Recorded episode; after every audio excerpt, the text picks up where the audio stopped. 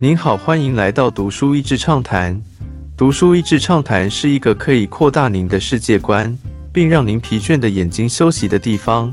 短短三到五分钟的时间，无论是在家中，或是在去某个地方的途中，还是在咖啡厅放松身心，都适合。The accuracy of most forecasts depends on decisions being made by people rather than by Mother Nature. Mother Nature, with all her vagaries, is a lot more dependable than a group of human beings trying to make up their minds about something.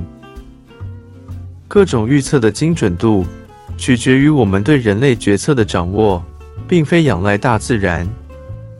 大自然即便是变幻莫测，比起一群人类做决策容易掌握的多了。如果历史总是不断的重演，那么为何各种人祸如战争和金融危机总是让我们感到惊讶？这本有趣的科普书籍是二十多年前所写的。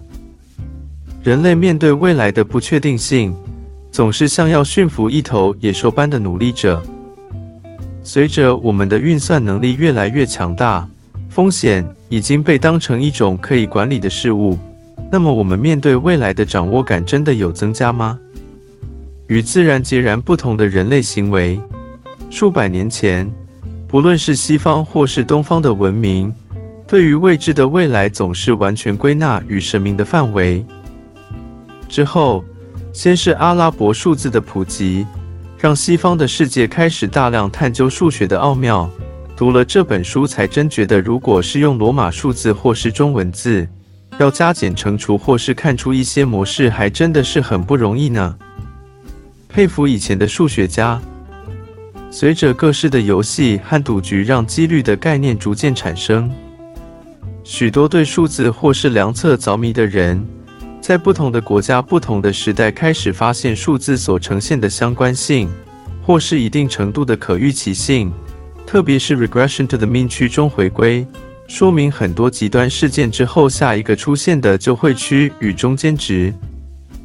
而当这些数字的量更多的时候，几位如帕斯卡、高斯、白努力等数学家兼科学家开始一连串的找出我们现在觉得稀松平常的统计学常识，例如平均常态分布的中型曲线，或是标准差的概念等等。在启蒙时代之后。西方大量追逐者知识与理性，很自然的，他们也把这些量化统计的观念引用到人所组成的社会科学当中。但他们发现，许多在自然世界当中观察到的现象，在人的世界里竟然没有办法完美复制。风险与赌博，人性的展现，在二十世纪初期，开始有各派的知识分子。把人的心理因素加入到讨论当中，一开始还被所谓正统理学院的人所不屑。随着第一次世界大战后，整个世界受到极大的震撼，也发现原来我们真的不是自己想象中的理性。这时候，经济学家们也开始加入的讨论，并且约略的谈到人心与人性，让理当完美的市场机制变得其实非常不完美。这些交织着经济学与心理学的研究，相当受到两个与风险对抗的产业当中，一个是保险业，而另外一个就是金融投资。这些极度依赖量化分析，却又极度受人们预期心理所影响的产业，提供了行为经济研究学孕育的温床。著名的快思慢想作者和与他一同得到诺贝尔经济学的伙伴。就是这一时期领先的思想家。当主流的市场接受了人们很受到情绪影响决策的事实之后，更是衍生出无数不同的金融工具，如期货、选择权以及各式避险基金，要试图用驯服风险这个野兽。统计学特立独行的先知们，虽然这本书写的是很多数学家以及经济学家的研究。但里面充满了许多有趣的小故事，算是可读性颇高的一本科普书籍。这里面包括热衷桥牌赌博的三明治公爵，为了可以废寝忘食的玩，发明了这个方便的食物形式，日后这个食物也以他为名。又或是一名我英国的富二代科学家 Galton，他。他也是达尔文的亲戚，每天就是着迷于测量各种东西，其中还包含把全英国各区的女性美不美做了一个统计和排名。虽然是没有道德的行为，但他对数字的着迷让他意外地发现许多统计和几率的定律。还有另外一位在法国热衷量测的人 c r i t e l l t 超爱做各种人体的测量。他意外地发现，法国男人的身高并没有符合常态分布，竟然大量的偏向比平均值要矮。但后来他推论是当时太多人为了躲避兵役而谎报自己的身高。这些奇奇怪怪的人，只是满腔的热情，作者他们也不知道有什么用处的研究。政治其中有几位他们的发现，在当代并不被支持。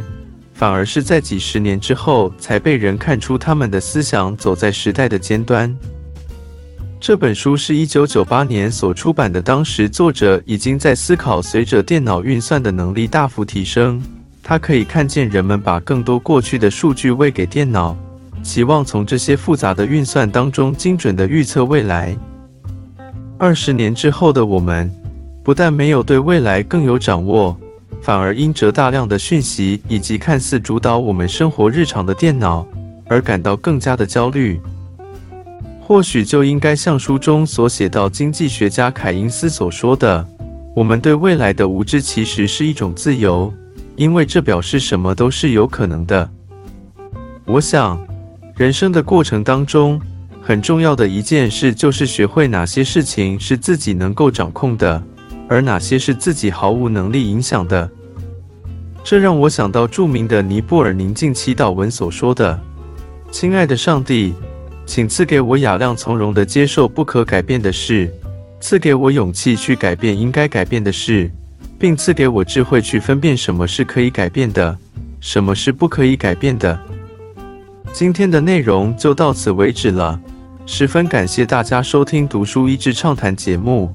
如果对我们的内容感兴趣，欢迎浏览我们的网站 dasheasy 点 net，或是关注我们的粉丝团“读书益智”，也可以分享给您的亲朋好友。欢迎继续关注我们下一期节目，下次见。